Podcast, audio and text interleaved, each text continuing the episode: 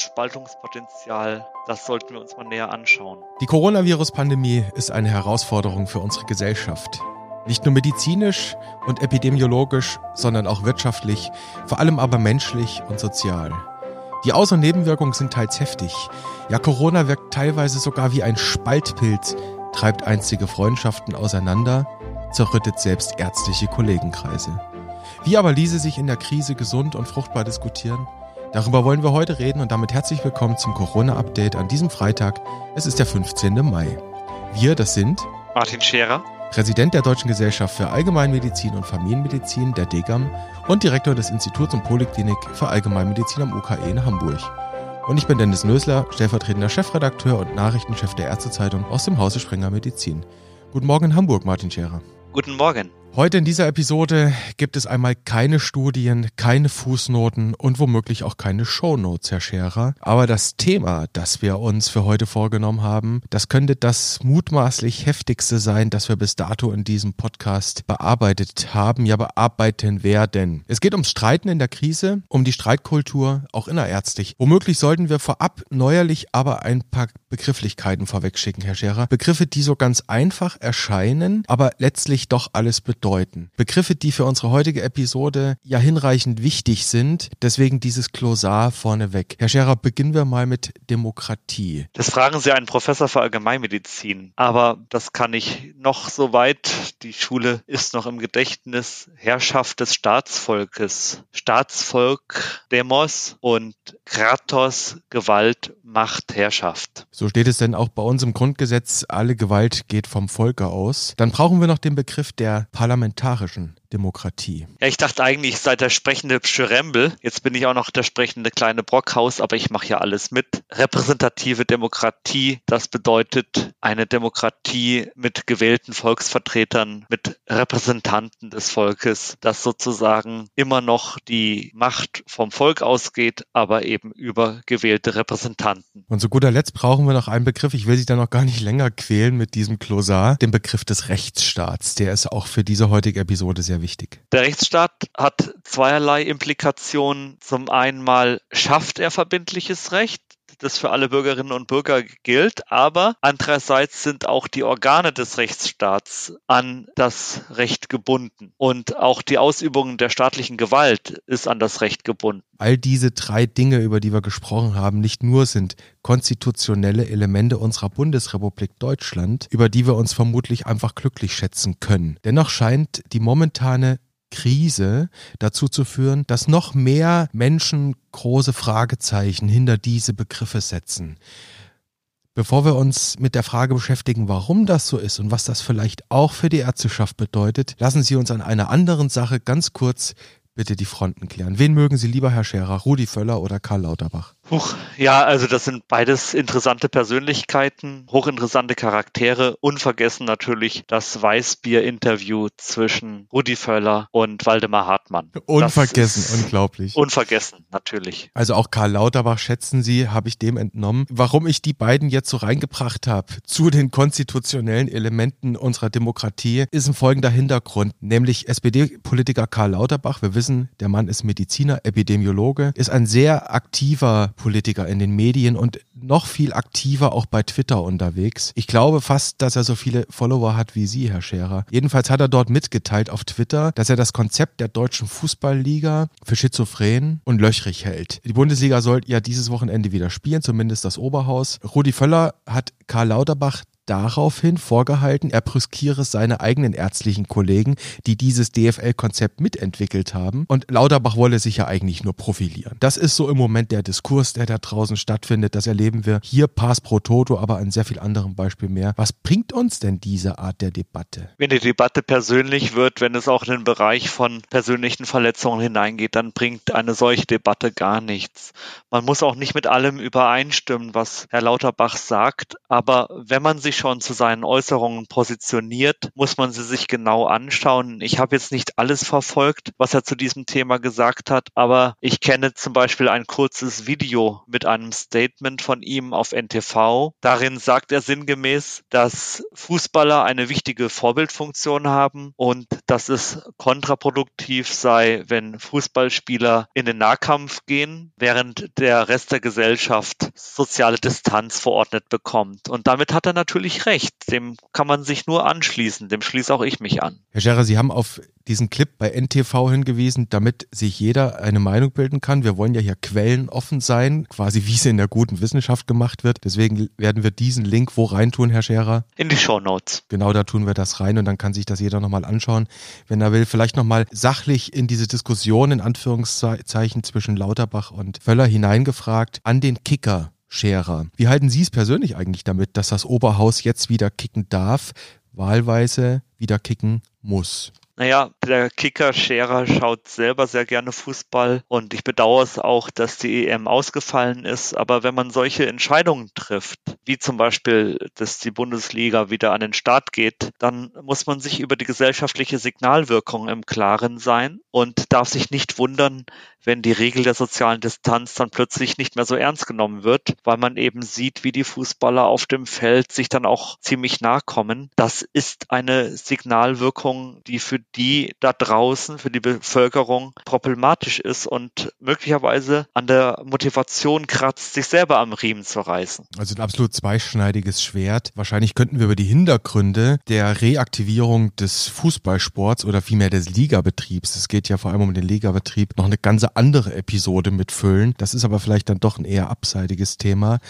Warum ich dieses Beispiel gebracht habe, ist, dass wir heute über Streiten diskutieren wollen, über Streitkultur. Und wir haben jetzt hier an diesem Beispiel, das ist schon mal so eine erste Take-Home-Message mitgenommen. Es geht erstmal um die Art des Streitens. Jetzt wollen wir auf andere Beispiele mal schauen, und zwar aus ihrer hausärztlichen Kollegenschaft. Und wir machen das hier wirklich anonym. Wir wollen es nur Pass pro Toto mal aufarbeiten.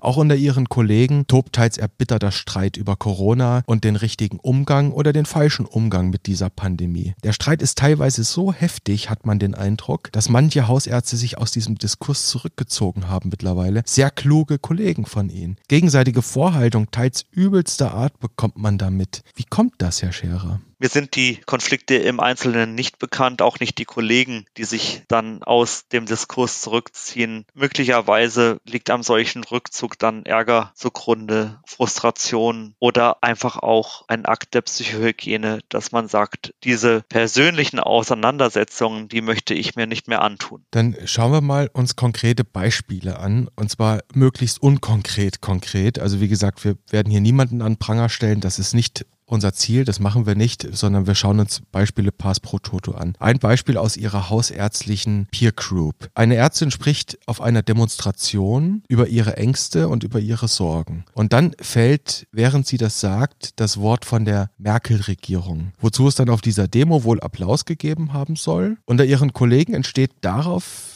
eine hitzige Debatte, ob man dies oder das so oder so sagen könne. Manche waren sogar so erschrocken über diesen Auftritt, dass sie über die Approbation der Kollegin angefangen haben nachzudenken. Kann man denn nicht einfach auf einer Demo, selbst wenn manche der dortigen Teilnehmer vielleicht sogar merkwürdige Parteien wählen würden, nicht einfach mal offen über seine Ängste und seine eigenen Sorgen reden? Ärzte sind auch nur Menschen, Herr Scherer, oder? kann man nicht einfach mal über seine Ängste und Sorgen reden. Deshalb gehe ich nicht auf eine Demo. Wenn ich demonstriere, dann sende ich eine Botschaft aus, die muss ich mir überlegen. Ich muss mir dessen bewusst sein, was ich dort verlautbare. Und wenn ich dann von Merkel-Regierung spreche, muss ich mir darüber im Klaren sein, dass an Ärztinnen und Ärzte die humanitäre Messlatte etwas höher gehängt und gelegt wird, dass sie einen Arzt wie mich fragen, was parlamentarische Demokratie ist, was Rechtsstaat ist, dass Sie mich als Allgemeinmediziner nach der freiheitlich-demokratischen Grundordnung fragen, kommt ja nicht von ungefähr, sondern das kommt daher, dass sozusagen das ärztliche Handeln ebenso tief im Humanismus verwurzelt ist wie unser Grundgesetz und alles das, worauf unser Land steht. Und im Grunde genommen ist ja auch unser Grundgesetz angewandter Humanismus. Insofern muss ich davon ausgehen, dass an ärztliche Äußerungen auch in der Öffentlichkeit hohe Maßstäbe angelegt werden. Zu der Messlatte kommen wir gleich nochmal, Herr Scherer. Man muss wahrscheinlich im Zweifelsfall, wenn man auf eine Demo geht, ob Arzt oder Nicht-Arzt, davon ausgehen, dass man immer auch vereinnahmt werden kann, dass die eigene Meinung vereinnahmt werden kann und dann im Zweifelsfall sogar, wenn sie öffentlich ist, auch missbraucht werden kann. Aber eine Zwischenfrage dazu. Herr Scherer, soll man anders Denkenden, soll man vielleicht auch anders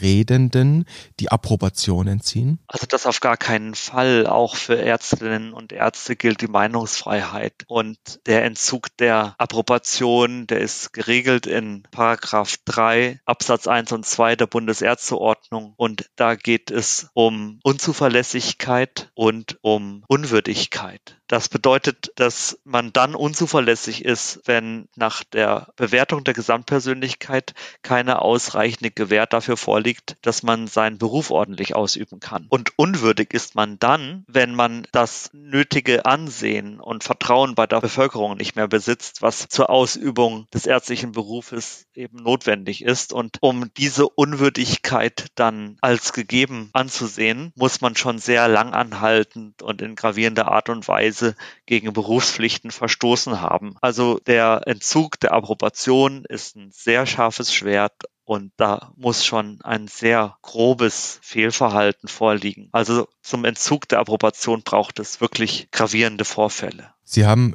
den Humanismus angesprochen, Humanität, Menschlichkeit, auch die Messlatte, die höher ist, wenn man sie an Ärzte anlegt. Und nun gibt es die Deklaration von Genf und nach der geloben Ärzte feierlich ihr Leben in den Dienst eben dieser Menschlichkeit zu stellen. Und sie geloben weiter, die Ehre und die edlen Traditionen des ärztlichen Berufs zu fördern. Das haben Sie schon angedeutet. Und in der Musterberufsordnung für Ärzte steht dann auch noch drin, Sie haben mit Meinungsverschiedenheiten sachlich und korrekt umzugehen.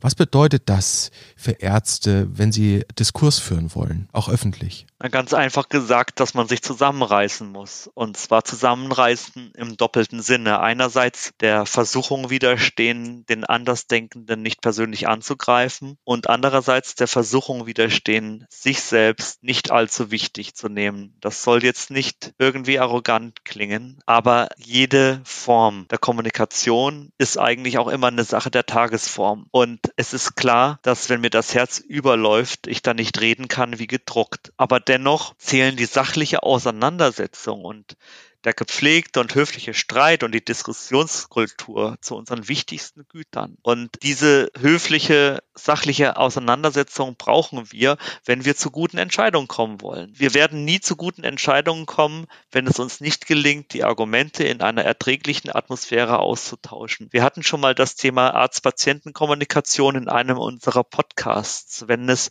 mit der Beziehung zwischen den zwei Kommunikatoren nicht gut bestellt ist, dann kommt man nicht zu einer guten Entscheidung. Und zu einer guten Entscheidung auch auf einem gesellschaftlichen Level kommt man nur durch einen intensiven Abgleich von Präferenzen und Werten. Wenn die Kommunikation emotional so aufgeladen ist, dass Personen beschädigt werden, dann erfüllt sie ihren Zweck nicht mehr. Und diese Art der Kommunikation, die Sie ansprechen, könnte man dann auch gewaltfreies Kommunizieren nennen. Das ist ja auch ein Konzept, das wir kennen. Herr Scherer, bevor wir in die Analyse überhaupt einsteigen können, wie wir Streit gut und fruchtbar machen und gesund streiten, müssen wir uns vielleicht nochmal mit ein, zwei anderen Beispielen befassen. Ich möchte mal das Beispiel Schweden herausgreifen.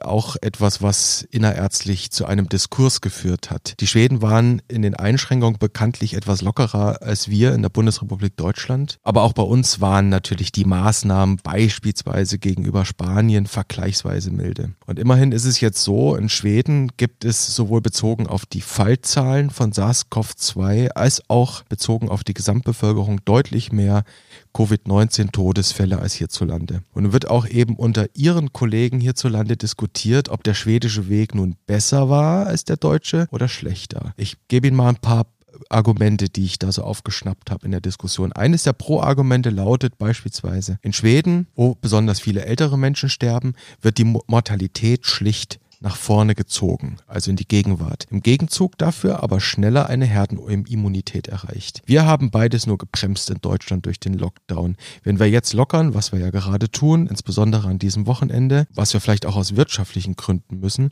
erreicht uns am Ende dasselbe Schicksal. Nur zahlen wir einen deutlich höheren ökonomischen Preis mit deutlich drastischeren sozialen Folgen. Das ist mal das Argument pro Schwedenweg. Dann gibt es ein Gegenargument, eines von vielen natürlich. Das könne man ja alles gar nicht wissen. Man könne jetzt noch gar nichts über Nutzen und Schaden irgendwelcher Maßnahmen sagen. Und in dieser Debatte das sind jetzt nur zwei Argumente, zwei gegenteilige. Es gibt sehr viel mehr. In dieser Debatte unter Hausärzten geht es teils so hitzig zu, dass es wirklich große Vorhaltungen gibt, die unangenehm allein beim Zuhören sind. Der eine spiele die gefährliche Pandemie herunter, der andere hingegen propagiere gefährliche Lockdown-Maßnahmen, beides jeweils mit mutmaßlich gefährlichen Folgen.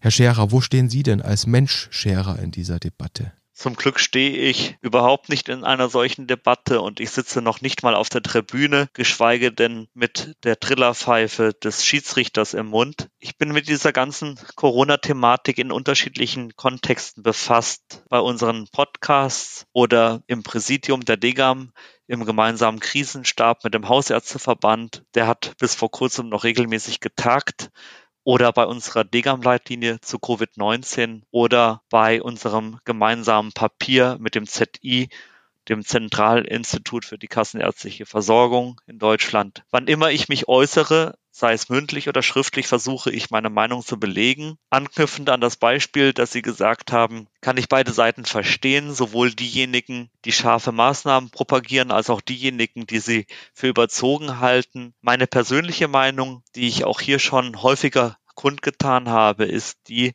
dass es möglich sein muss, die Ausbreitung des Virus ohne die signifikante Einschränkung von Freiheitsrechten einzudämmen. Masken, Händehygiene, soziale Distanz, diese drei. Der Entzug unserer Freiheit schadet uns und macht uns auf Dauer krank. Das ist meine persönliche Überzeugung. Und er hat auch keinen signifikanten Mehrwert, wenn eben diese drei zuvor genannten Maßnahmen konsequent umgesetzt werden. Bleiben wir noch kurz bei diesem Schweden-Beispiel, nicht im Beispiel selbst, sondern als Helikopterperspektive. Muss denn so eine Debatte schwarz und weiß sein? Muss das denn so radikal geführt sein? Dient denn gerade wissenschaftlicher Diskurs nicht gerade der Trias von These, Antithese und Synthese? Dem kann ich nur zustimmen. Es ist eben kein Schwarz und Weiß, es sind die Grautöne, es gibt nicht nur die eine Wahrheit, schon gar nicht in der Wissenschaft. Einen anderen Clash können wir in den Medien erleben. Ich nenne diesen Clash mal in Anführungszeichen ja den Zank der Virologen.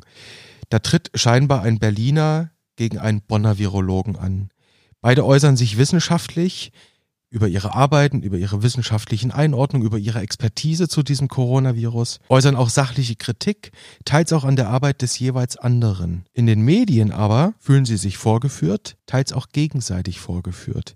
Die Folge, sie reden nicht mehr miteinander. Und in den Medien werden sie dann wahlweise zu Helden, wahlweise zu Buhmännern verklärt. Was soll das Ganze, Herr Scherer? Die Rolle der Medien ist, glaube ich, eine eigene Episode wert. Darüber müssen wir einmal sprechen. Was zwischen den beiden jetzt vorgefallen ist, weiß ich nicht. Es ist offensichtlich so, dass sich nicht nur Allgemeinmediziner feste streiten können, sondern auch Virologen. Es tut weh, wenn man sich anschauen muss, wie zwischen Menschen, auch zwischen hochrangigen Kollegen der Gesprächsfaden abreißt oder wenn persönliche Verbindungen unter dem Druck der Krise Schaden nehmen. Der viel propagierte Zusammenhalt, den wir für das durch Durchstehen einer solchen Krise dringend brauchen, stellt sich meines Erachtens nur ein, wenn wir mit einer benevolent, mit einer gutmütigen Grundhaltung in die sachliche Auseinandersetzung gehen und uns eben mit unseren Meinungen und Auffassungen nicht überidentifizieren. Das will heißen, dass wenn einer meine Auffassung oder mein Statement angreift, er nicht mich als Person angreift. Und da muss einfach eine klare Trennung sein zwischen Person und Sachargument. Dann versuchen wir es doch mal mit einer Analyse Analyse. Das ist ja das Ziel dieser Episode. Lassen Sie uns überlegen, was zu einem gesunden, fruchtbaren Diskurs dazugehört. Ein Diskurs, der Menschen eben nicht verletzt, ein Diskurs, der nicht persönlich wird, sondern sachlich bleibt. Warum gehen wir, wie in diesen Beispielen, die wir da jetzt besprochen haben,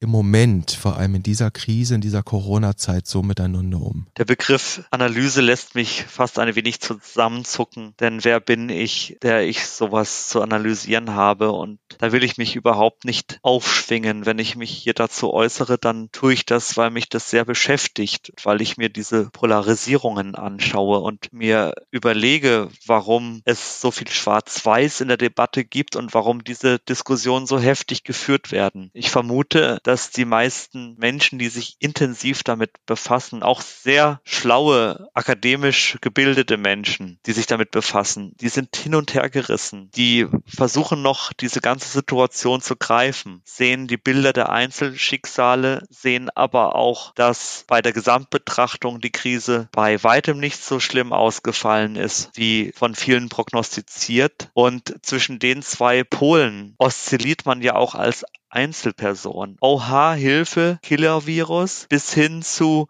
ist doch alles gar nicht so schlimm. Und da sucht jeder nach Orientierung und nach einem Fixpunkt, nach einer Art Position. Und diese Schwierigkeit, eine konzentrierte Sachlage zu finden. Eben die eine Wahrheit, an der ich meine Position dann festmachen kann. Diese Gemengelage ist der Zündstoff für Konflikte. Hinzu kommt dann noch, dass die Krise uns allen relativ viel abverlangt, dass die Nerven hin und wieder auch belastet sind. Da geht es dann sehr viel um Hören und gehört werden. Je stärker man polarisiert, desto stärker wird man dann eventuell auch gehört und extreme Zeiten beschwören dann oft auch ein extremes Kommunikationsverhalten oder auch extreme Haltungen herauf. Und diese Extreme, denen müssen wir versuchen, bei uns selbst nach Möglichkeit entgegenzuwirken. Das mit Extremen ist ja ohnehin noch ein anderes Thema, ein gesellschaftliches Phänomen, das wir nicht Corona zu verdanken haben, das man gegebenenfalls nochmal an anderer Stelle erörtern müsste. Extreme Zeiten, sagen Sie, führen zu extremen Haltungen. Dabei sind doch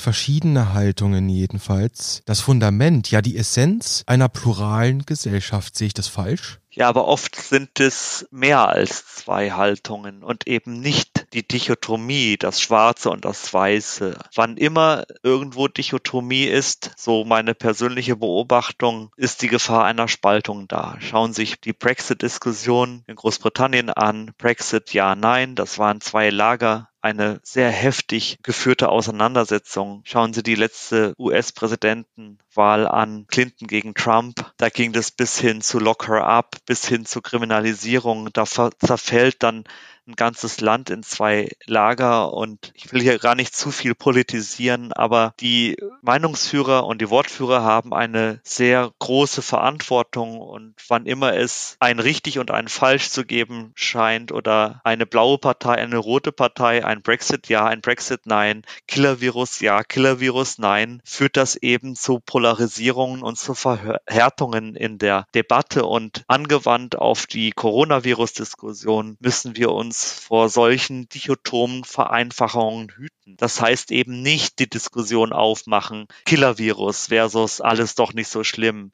Eben nicht weiß gegen schwarz im Sinne von Lockdown ist unsere Rettung versus Lockdown ist unser Verderben. Wir sollten nicht zu den Polen streben in der Hoffnung, dass an einem der Pole dann die Wahrheit liegt. Eine Frage des Magnetfelds. Herr Scherer, ich möchte eine Vermutung äußern. Es ist nur eine Vermutung, eine These, nämlich, dass wir Menschen nach Erklärungen für das Unerklärbare gieren. Und daher streben wir nach Wahrheiten, manchmal sogar auch nach Vereinfachen, vielleicht sogar nach einfachen Wahrheiten. Das haben Sie gerade auch angesprochen. Daher haben wir uns Religion gegeben. Daher hat die Aufklärung uns die Naturwissenschaften hinterlassen immer auch ein bisschen mit dem Anspruch eindeutiger, vielleicht sogar einfacher Wahrheiten. Aber gibt es nicht einfach viele Wahrheiten? Ist nicht das Unerklärbare manchmal auch einfach als ein Stück weit unerklärbar hinzunehmen? Ja, das ist eben eine dieser Wahrheiten, dass viele Dinge nicht erklärbar sind und dass es diese eine wissenschaftliche Wahrheit nicht gibt, haben wir hier schon häufiger gesagt. Auch nicht im Rahmen von Covid-19 gibt es die eine Wahrheit. Wir alle machen in dieser Krise einen gemeinsamen Lernprozess durch und wir sollten nicht mit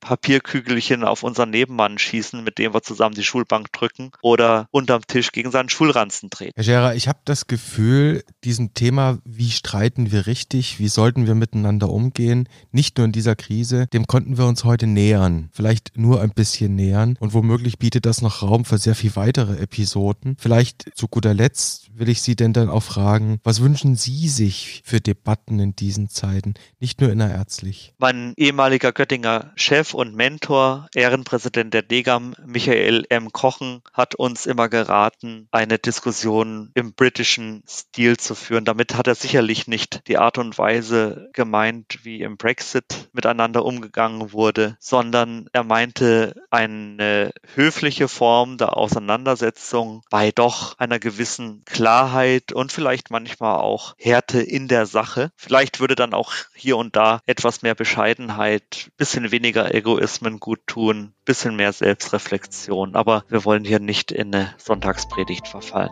Es ist ja auch Freitag, Herr Scherer. Es gibt ja übrigens Orte, wo das beherzigt wird. Nicht nur an Hochschulen, Debattierclubs, die geben sich genau diese Regeln, dieses britische Debattieren.